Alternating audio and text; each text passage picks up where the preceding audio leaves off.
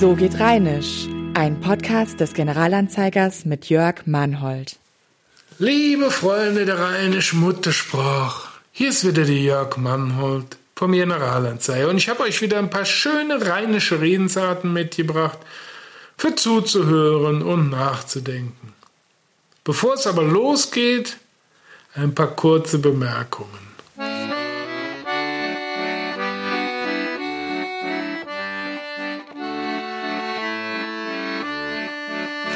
Wir haben nämlich wieder ein paar Leserbriefe am Start und wir sind immer froh, wenn wir Leserbriefe bekommen.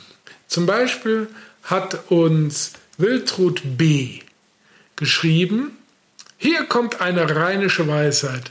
Wenn du hast, kriegst du den Zucker in der Archiblase. Also, wenn du Geld hast, wenn du reich bist, kriegst du auch noch den Zucker geschenkt, sage ich mal vorsichtig.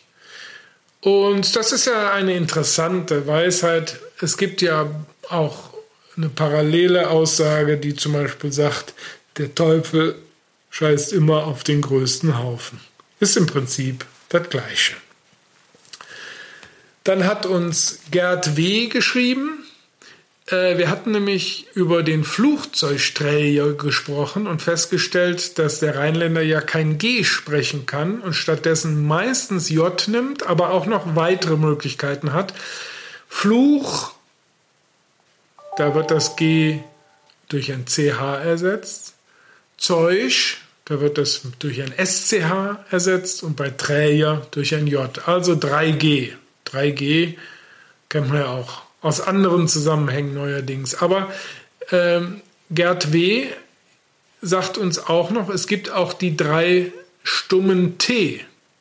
Nämlich eigentlich sind Ts vorgesehen in einem Wort, aber der Rheinländer spricht sie gar nicht. Zum Beispiel bei Hauptpossamp.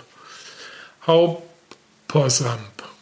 Da ist bei Haupt das T weggelassen, bei Post das T weggelassen und bei Amt das T weggelassen.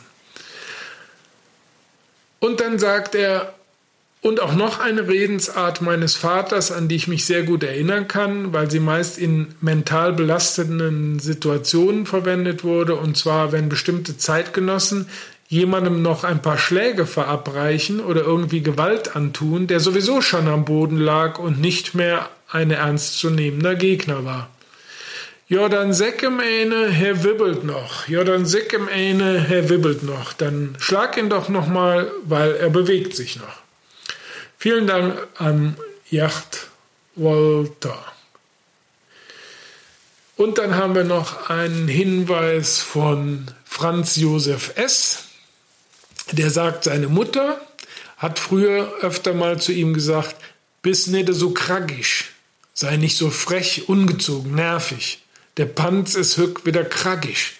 Das Kind ist heute wieder frech und ungezogen. Interessanterweise schreibt Franz Josef Schüller frech mit SCH, so wie er es wahrscheinlich auch spricht. Das ist ganz, ganz nett, würde ich mal sagen. Vielen Dank dafür.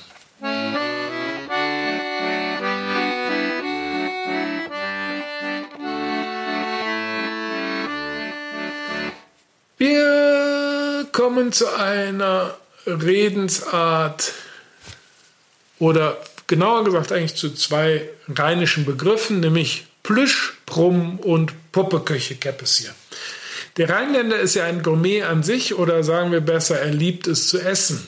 Die Nahrungsmittelaufnahme ist für ihn mehr als reine Lebenserhaltung. Sie birgt die Komponente des Lustvollen. Das kann man schon mal daran erkennen, dass die Bezeichnung essbarer Dinge einer besonderen Sorgfalt unterzogen wird und auch in der Regel einer besonderen Begeisterung entspringt. Wir nehmen mal die Begriffe Plüschbrumm und Poppeköche Käppes Das macht dem Rheinländer so schnell niemand nach. Und der Nicht-Rheinländer steht an dieser Stelle definitiv auf dem Schlauch, denn er kann gar nicht wissen, was damit gemeint sein könnte.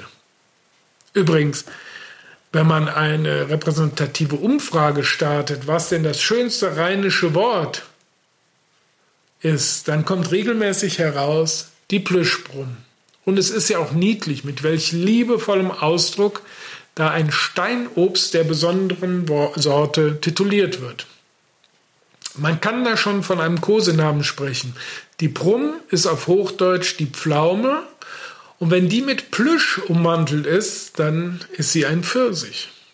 Also die Plüschbrumm ist der Pfirsich. Gibt es eine schönere sprachpoetische Wendung? Wohl kaum.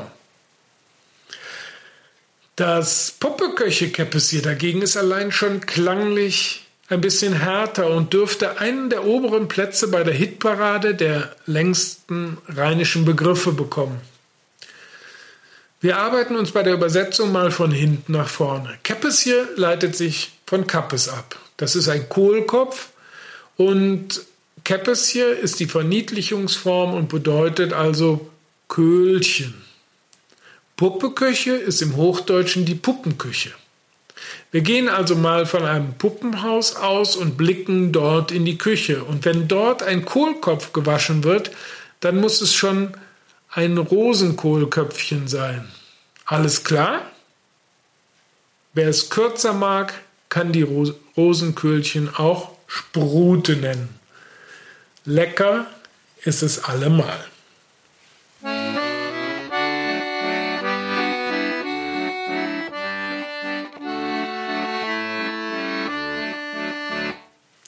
Und apropos lecker, sind wir in unserer Rezepte-Ecke und kümmern uns heute um den rheinischen Grünkohl. Wir haben Zutaten für vier Personen. Und zwar brauchen wir 500 Gramm Kartoffeln, 1 Kilogramm Grünkohl, 250 Milliliter Fleischbrühe, zwei Zwiebeln, 150 Gramm mageren Speck, 30 Gramm Gänseschmalz, 40 Gramm Mehl, 150 Milliliter Sahne, Salz, Pfeffer, Muskatnuss und einen Esslöffel süßen Senf.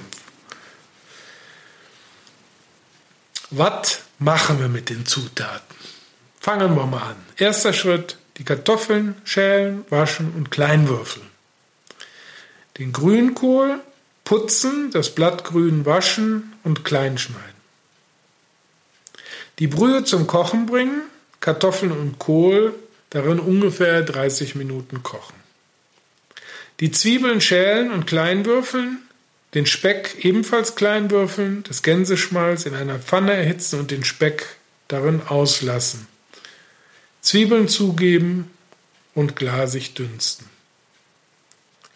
Dann die Pfanne vom Herd nehmen und das Mehl und die Sahne darunter rühren. Vom Grünkohl, Kartoffeltopf so viel Flüssigkeit abschütten, dass der Topfboden noch soeben von Flüssigkeit bedeckt ist den Pfanneninhalt in den Topf geben, unterheben und alles einmal durchkochen lassen. Das Gemüse mit Salz, Pfeffer, etwas Muskatnuss und Senf abschmecken. Zu all dem, was ja relativ schnell gemacht ist, schmeckt Bratwurst. Das Ganze dauert 30 Minuten Zubereitungszeit, was das Schnippeln angeht, plus dann die Kochzeit da hatten wir ja eben noch die Kartoffeln und den Kohl. Das dauert ungefähr auch noch mal eine halbe Stunde. Pro Portion haben wir da ungefähr 460 Kilokalorien. Das kann man sich schon mal schmecken lassen. Ne? Und da sagt man guten Appetit.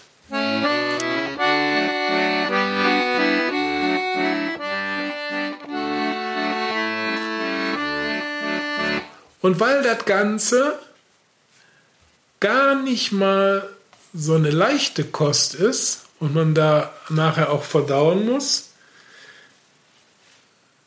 befassen wir uns jetzt mal mit der rheinischen Redensart Dunmende Schabau.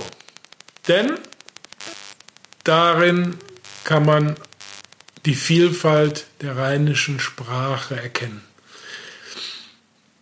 Es gibt Momente im Leben eines Fußballliebhabers, in Klammern auch Leute mit roten und weißen Trikots.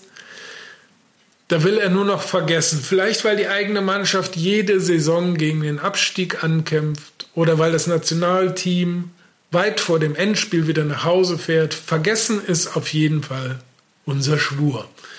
Zur Unterstützung dieser Absicht hat die Menschheit verschiedenste Hilfsmittel entwickelt. Im Rheinland ist in den Eckkneipen deshalb oft folgender Satz zu hören.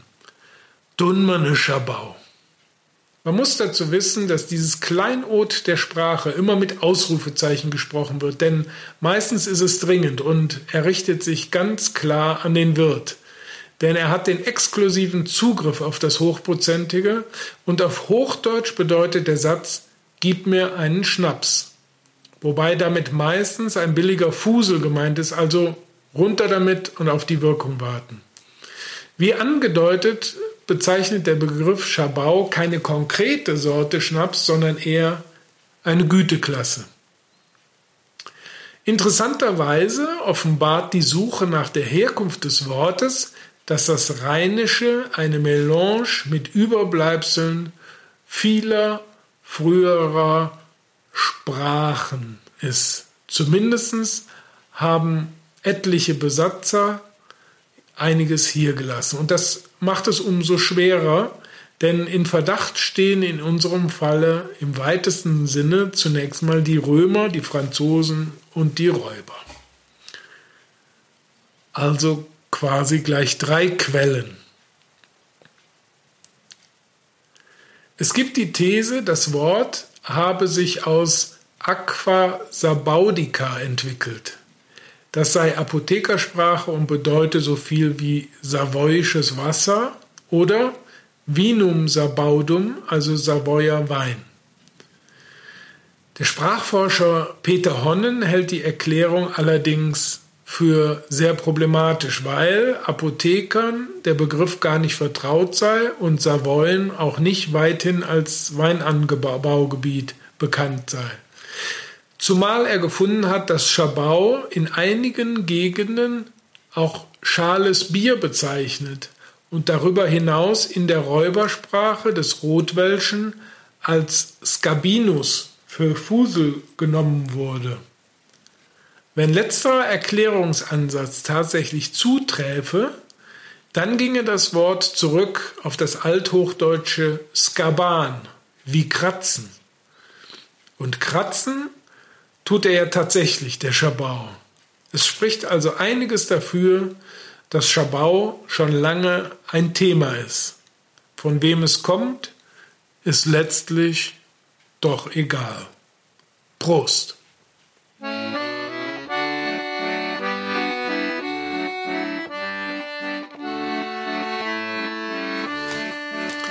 Ich nehme mir die Freiheit, aus einem Buch vorzulesen, aus einem fremden Buch vorzulesen, nämlich ein Buch von Herbert Weffer, dem Kustos des Bönnschen Dialektes. Und der hat das Buch Wahre Krimis und andere dunkle Geschichten aus Bonn und drumherum verfasst. Da sind immer mal wieder Anekdoten über räuberische Vorgänge enthalten. Und Momentan hat ja True Crime, also Berichte über wahre Verbrechen, Hochkonjunktur und da können wir auch mal mit einsteigen. Und zwar geht es hier um eine Zeit vor der Französischen Revolution. Denn in der Zeit vor der Französischen Revolution hatte unsere Heimat jede Menge Feinde. Es gab kaum, es gab kaum ein europäisches Volk, das bei uns nicht eingefallen ist. Das fing an mit den Spaniern, die im Jahr 1619 die Gegend unsicher machten. Und es ging weiter im nächsten Jahr mit den Holländern, die den Rhein entlang zogen und bei Grau-Rheindorf eine Insel zur Befestigung ausbauten, die wegen ihrer Form Pfaffenmütz genannt wurde. Noch schlimmer war es im Jahr 1632, als die Schweden mit sechs Regimentern bei Bonn ankamen und auch jetzt wieder spanische Truppen dabei hatten. Es war sogar üblich geworden, dass die Schweden in manchen Gegenden plünderten und Häuser in Brand steckten. So ging es besonders in Melem und Niederbachem zu. Aber auch Brandenburger, Engländer, Österreicher, Hessen und manch auch andere Krieger durchzogen unser rheinisches Gebiet. Im Herbst des Jahres 1634 fielen etwa 10.000 Soldaten unter ihrem Führer Melchior von Hatzfeld bei Bonn ein und raubten und plünderten die Gegend. Von der Burg Mohrenhofen ist bekannt, dass sich damals fast alle Dorfbewohner in der Burg versteckten. Es dauerte nicht lange, da wurde unter, den, unter dem General Jan van Wert die Bonner Gegend stark in Mitleidenschaft gezogen. Im Jahr 1636 kamen kaiserliche und bayerische Truppen nach Melem und plünderten fast alle Häuser. Sie blieben hier zum Schrecken der Bevölkerung ganze drei Tage lang. Die Hessen schickten im Jahr 1643 von Neuss aus einen Kundschafter, der die leichteste Angriffsgegend erkunden sollte. Er wurde allerdings in Walberberg festgenommen und später gevierteilt. So hat man es damals gemacht. Im Jahre 1645 fielen die Hessen erneut in unserer Heimat ein. In Hersel und in Wittich gab es hohe Geldforderungen die man in Höhe von 500 und 300 Reichstaler nicht selbst erfüllen konnte. Deswegen musste Geld aufgenommen werden, was die Schöffen schnellstens abwickelten. Zeitweise war es üblich, und das ist sehr interessant, dass die Angreifer und Plünderer in einem Dorf hohe Geldbeträge forderten, die man einfach nicht aufbringen konnte. Falls die Zahlung nicht rasch erfolgen würde, werde das ganze Dorf in Brand gesetzt. Und in ihrer großen Not suchten die Schöffen dann in der Stadt einen reichen Mann, von dem man das Geld lieh. Dazu mussten alle Grundbesitzer haften und verpfändeten dazu ihre Häuser und Grundstücke. So wissen wir aus den Duisdorfer und Endenicher Schöffenbüchern, dass es hier im Niederländischen Krieg im Dezember 1673 eine große Verschuldung der Bewohner gab weil man gezwungen wurde, schnellstens Geld abzugeben. So gingen die Schöffen zum Bonner Zwölfter Hilger Bosshammer und liehen bei ihm 300 Reichstaler. Als Pfand wurden alle Häuser, Höfe, Ländereien, Weingärten, Wiesen und Gärten herangezogen. Das größte Bonner Feuer mit 14 Toten gab es am 15. Februar 1777, als das kurfürstliche Schloss, die spätere Universität und auch noch heutige Universität in weitbar sichtbaren, weithin sichtbaren Flammen stand und sogar in der weiteren Umgebung hatte man einen lauten Knall gehört, weil sich in der Pulverkammer eine Explosion ereignet hatte. Dadurch alarmiert eilten viele Männer aus den Dörfern nach Bonn, um beim Aufräumen und Löschen zu helfen. Das war gut so, weil in Bonn selbst viele Männer wegen der Befürchtung, befürchteten Ausdehnung des Feuers lieber zu Hause blieben, um da das Feuer abzuwehren. Dem Schlosskaplan war es noch gelungen, das Allerheiligste zu retten. Sogar die damals in der Nähe stehende Remigiuskirche begann zu brennen. Das Feuer konnte aber von dem Dachdeckergesellen Anton Grimm schnell gelöscht werden. Dahinter verbirgt sich eine Heldengeschichte. Bei einem, ein, beim Einsturz eines anderen brennenden Dachteils gab es gleich 13 Tote und einen Verletzten, der auch bald starb. Unter den Toten waren allein aus Duisdorf fünf Männer. Ihr Schicksal hat Norbert Bohrengesser bestens erforscht. Aus Bonn waren der Hofrat Emanuel von Breuning und Johann Krell in den Flammen umgekommen. Und dann folgen noch einige Namen, und die kamen teilweise aus Kessenich, Friesdorf, Hersel. Außerdem waren Studenten darunter. Es hat noch fünf Tage gedauert, bis alle Flammen gelöscht waren. Und die Ursache des Feuers konnte nie geklärt werden. So viel dazu.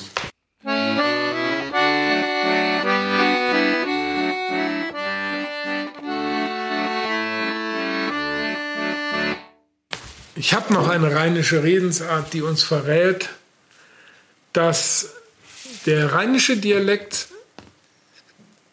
eine gewisse Verwandtschaft mit der holländischen Hochsprache aufweist. Die Redensart heißt, Was bist du für eine Blötschkop? Der Rheinländer liebt vor allem in den Ferien das Meer. Das könnte damit zusammenhängen, dass man meist das begehrt, was man nicht hat. Denn unser Fluss, der Rhein, ist zwar schön breit, bietet sogar ein bisschen Strand und ist Quell so mancher Geschichte, aber das Meer mit seiner endlosen Weite und dem Blick bis zum Horizont hat ihm doch Entscheidendes voraus. Kein Wunder, dass die Nordsee als Sehnsuchtsort gilt, vor allem die holländische Küste ist nicht ganz so weit und sie hat einen großen Vorteil. Dort spricht man fast so wie im Rheinland, könnte man sagen. Zumindest klingt dem Rheinländer das Holländische vertrauter als viele andere Dialekte.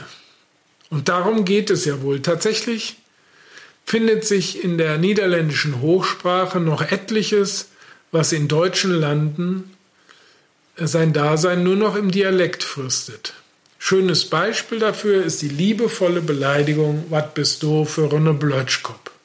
Man könnte das übersetzen mit, was bist du für ein Dummkopf?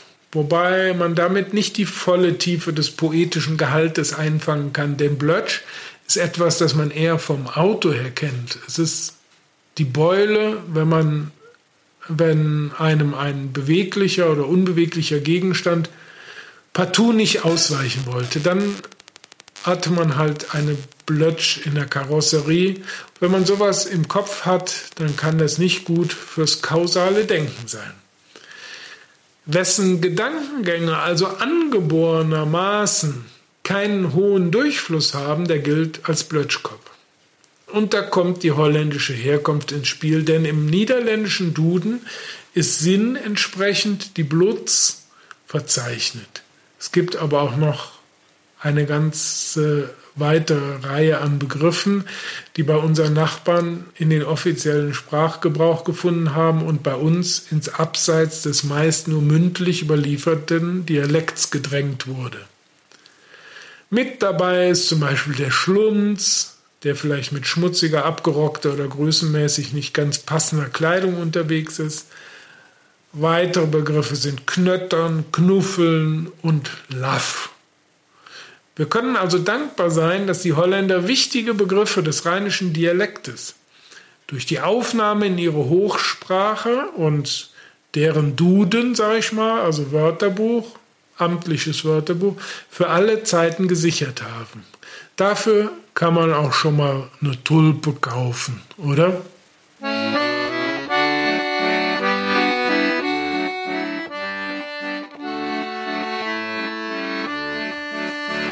Abschließend kommen wir in unsere Literaturecke.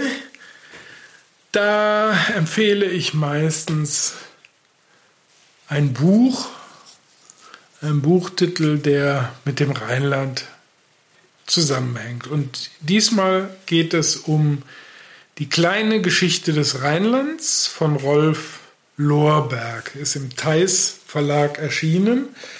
Ich gucke mal gerade, wann das erschienen ist ähm, 2010. Das Gebiet des Rheinischen wird da sehr weit gefasst, nämlich zwischen Mainz und Kleve. Und der Rolf Lohberg beschreibt da 3000 Jahre rheinische Geschichte also Römerstädte und romanische Kirchen, imposante Burgen und prächtige Schlösser, Napoleon, Adenauer und Bundeshauptstadt, aber auch Weltkulturerbe und Weingenuss, Fastelow und Kölsch, die historische und kulturell so reiche Region an Mittel- und Niederrhein ist zwar weder geografisch noch historisch oder politisch eindeutig als Rheinland zu definieren, aber dies kann die gefühlte Zugehörigkeit der Rheinländer in keiner Weise beeinträchtigen. Und die Autoren bzw. der Autor, äh, wie gesagt Ralf Lohberg, aber es hat noch mit beraten Klaus Papst. Die Autoren schildern die Geschichte der ältesten Kulturlandschaft Deutschlands, von der frühen Siedlung in der Region und die erste urkundliche Erwähnung rheinischer Gebiete und die Städte bis zur Gegenwart. Sie stellen die wichtigsten Stationen, Orte, Prozesse der Geschichte auf dem Gebiet des Rheinlands dar und erzählen vom Leben der Menschen in diesem konfliktträchtigen Raum. Hatten wir ja eben auch was von gehört. Denn bis heute haben die Bewohner ein hohes Maß an Identifikation mit ihrem Rheinland bewahrt.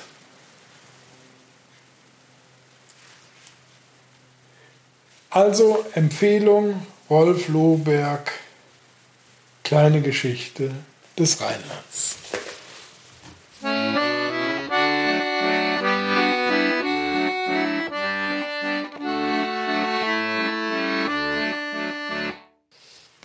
So, das soll's für heute gewesen sein.